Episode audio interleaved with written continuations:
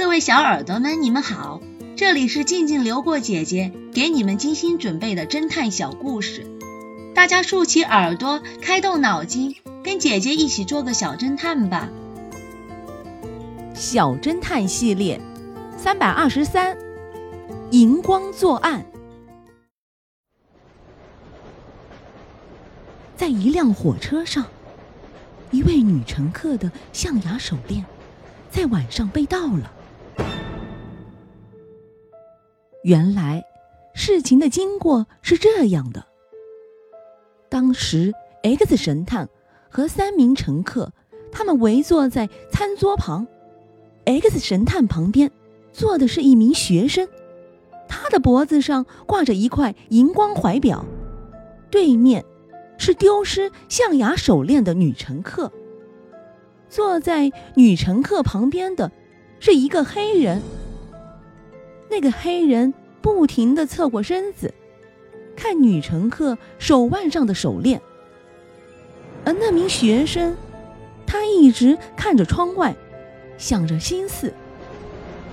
火车开进了一个隧道，车内顿时一片漆黑。X 神探忽然看到荧光一闪，他便消失了。大约两分钟后，车厢内又恢复了亮光。